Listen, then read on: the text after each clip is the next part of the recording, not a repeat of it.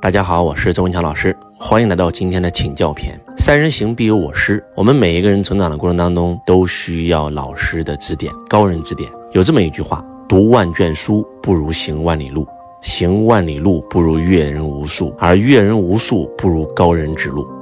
可能你很迷茫，你很痛苦。当你生命当中出现一个高人的时候，可能给你就那一句话。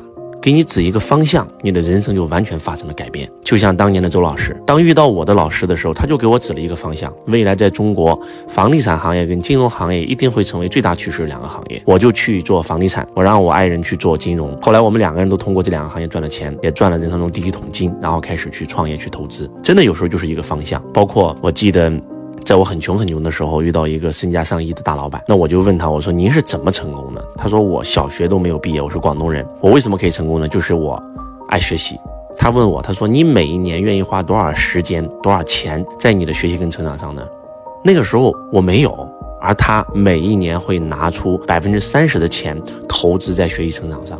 他告诉我说，他在北京北大蹭课蹭了三年。那那天，其实，在桌子里面呢，有我七八个同事都听到他讲的声音了，讲了这句话了。但是多年以后，我就因为他这一句话，我直接去到了北京，我就真的在北大蹭课蹭了一整年的时间。也是在那个时候，周老师在北大听了我们八零后第一个亿万富翁理想的分享。也结识到了商界的老板，从此开始看商界杂志，让我懂了什么是 IPO，什么是股权，什么是品牌营销，什么是上市，什么是企业文化。关于商业的很多认知，可以这样讲，有一半我都来自于《商界》这本杂志。而知道《商界》这本杂志，也是在北大蹭课的时候。我记得那个时候是零六年，在北京。那个时候记得周老师真的是住在北京香山，离这个北京市区非常远。然后在这个中关村上班，每天早上六点钟起床，然后呢坐一个半小时的公交车，在车上就在看书。然后呢上班上一天，六点钟下班，然后马上去到北大开始听课。北大的校园有一个贴公告栏的地方，在那个公告栏会公开每一周会有三到四次请一些知名的企业家来给北大的学生分享。那个时候北大管的没那么严啊，我们都可以溜进去听课。然后呢，周老师经常会在北大各个校园的这个教室里面去听课。然后呢，九点钟结束以后要马上跑。从这个，因为一般听课的这个请企业家分享的都在北大西门，要从北大西门跑到北大东门，然后呢坐最后一班去往香山的公交车。如果晚了的话呢，那就赶不上车了。因为那个时候对我们来讲，打车是一件简直是不可能发生的事情。所以那个时候有无数个夜晚，我跟我的爱人，然后呢在北大校园，大雪纷飞，我们手牵着手开始在雪地里奔跑。每次下完课就要奔跑。因为要赶最后一班公交车，就不想错过老师讲的每一个字、每一句话。然后有时候一不小心就滑倒了，然后马上起来拍拍身上的雪，继续奔跑。嗯，一般到家都已经十一点多了，晚饭从来没有吃过。讲这一段经历是想告诉你，周老师能走到今天，就是因为有不断的高人指点。现在的周老师也被很多人称为高人。我最近特别特别烦，那为什么周老师很烦躁呢？就是因为我发现，当他们来问我问题的时候，我告诉了他们的答案，结果他们不按照我的方法去来。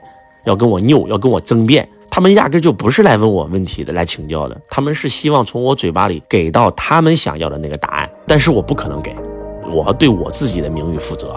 举一个案例，今天我们有一个圈友给我问了一个问题，他说：“周老师，最近呢有一个大老板想跟我合作，然后呢他身价很多啊，好几个亿，我觉得他很厉害，然后呢他也非常看重我的能力。”希望让我帮他去销售他的一款产品，把这个产品放到我公司的渠道里卖。我一听我很兴奋啊，但是当我跟他交流以后呢，这个老板害怕我不用心，就让我交一百万给他，啊，也算是成为他的代理。他还给我他公司的股份，他的公司会在三到五年之内上市。所以呢，我就想问你怎么办？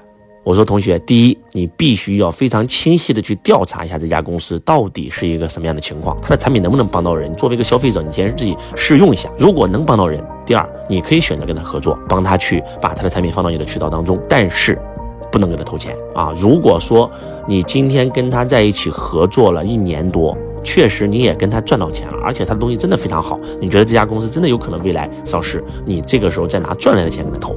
当我讲到这儿以后，我的回答已经结束了，而这个学生不停在问我，老师这样不行啊，人家说了不投钱，这个觉得我没有诚意，万一他公司上市了呢？老师，然后我说不可能啊，没有一家公司说上市就能上市啊，那也需要两到三年的时间啊。而且你把这家公司的资料给我看了，在周老师看来，他现在根本不具备任何上市的条件啊！啊，周老师不行，那那这样我会错过一个很好的机会的。万一我错过一个大商机怎么办？我说你为什么会觉得这是一个机会呢？有没有可能是一个陷阱呢？如果真的是有一个机会，这个老板他看中的是你的渠道，看中的是你的能力，那你今天就算不给他交这一百万，你依然可以帮他卖他的产品啊。如果卖得好了以后，你们相互合作一年一年了，对吧？你也确实认可这家公司了，你也通过跟他合作赚到钱了，这个时候再拿赚来的钱来投，不行吗？对不对？如果说他不同意，那就证明这不是个机会，是个陷阱。他要的是你的钱，他不是要你的渠道，他忽悠你的，他要的是你的钱。如果一家上市公司他需要你这一百万吗？还给你股份，还给你原始股，可能吗？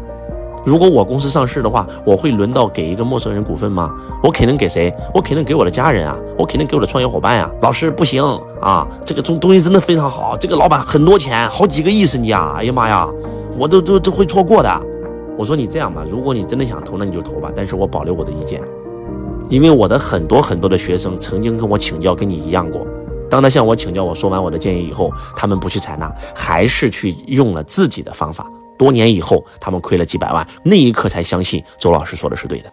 如果说你非要拿着一百万来去赌一把，那你就赌一把了，来证明证明。两年以后我们见分晓嘛。或者说，我说这样吧，我再让一步，如果你投这一百万，对你现在的生活不会产生任何影响，如果亏了也就亏了，输家战略嘛，那我就支持你投。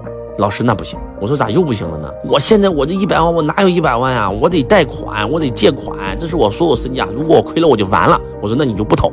老师，那我不投，人家不跟我合作的。就是我真的发现，很多人在向我请教问题的时候，他在请教之前他已经有了答案了，他只是希望通过我的嘴巴里把他要的答案给他说出去，你知道吗？就是好比很多很多人都是这样的，这个项目能不能投？不能投，找下一个。这个项目能不能投，兄弟？不能投，找下一个兄弟。你觉得这个项目能投吗？我觉得挺好啊，投行，我就听你的。结果亏了，多年以后亏了以后，他逢人就讲，就这家伙让我投的，就因为听他的。所以很多人他不愿为自己负责。我想告诉你们一句话：当你什么都不懂的时候，听话照做；当你懂的时候，想怎么做就怎么做。要不你就不要请教我，你要请教我，你就相信我。很简单，那结果不会骗人。你为啥不听一个比你更有结果人的话呢？要不你就不请教别人嘛，对不对？当你第一次问别人问题的时候，人家告诉你了，你不听；第二次你又不听，那第三次谁还给你提意见？就像打游戏一样，明明你已经那个王者荣耀，你打了十几年，你还是个倔强青铜。那周老师都是最强王者了，你不想当青铜了，你想升级，你想成为王者，好了，那你就按照我的方法来打呀。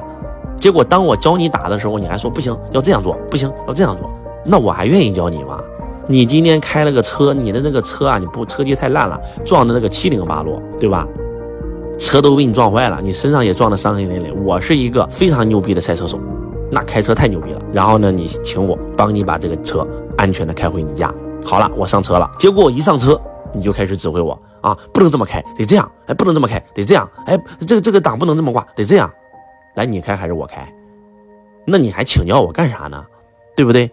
最近还有一个圈友也是啊，都已经负债几十万了，那人生都已经过得都已经真的都已经没法过了。然后当周老师觉得他很可怜，想帮助他的时候，我发现我跟他说的每一句话他都要反驳，我跟他说的每一个做法他全部反着来，他还是在按照他的思维来。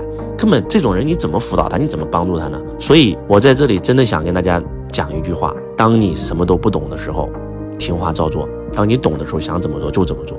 你和我就因为思维方式的不同，所以造就了我们两个人生的不同。结果不会骗人，对不对？你用你过去的思维，你不还是只能得到你过去的结果吗？今天有一个这样的高人出现在你生命当中，为啥还不珍惜呢？我有很多很多的学生都是这样。你知道周老师当年一无所有的时候，找比我更厉害的人请教。真的，别人说一句话，给我指一个方向，哦哦了，马上去照做，强大的执行力，坚信，信与不信没有中间地带，听话照做是一个动词，不是一个形容词。所以，希望你们每一个人在以后的人生当中，要不你不找高人请教，当你开始找高人请教的时候，记住这四个字：听话照做。你不一定能够理解那些高人的思维，如果你能理解，你就已经是高人了，对不对？结果不会骗人记住这句话。希望今天周老师的分享能够唤醒你。我是周文强老师我爱你如同爱自己。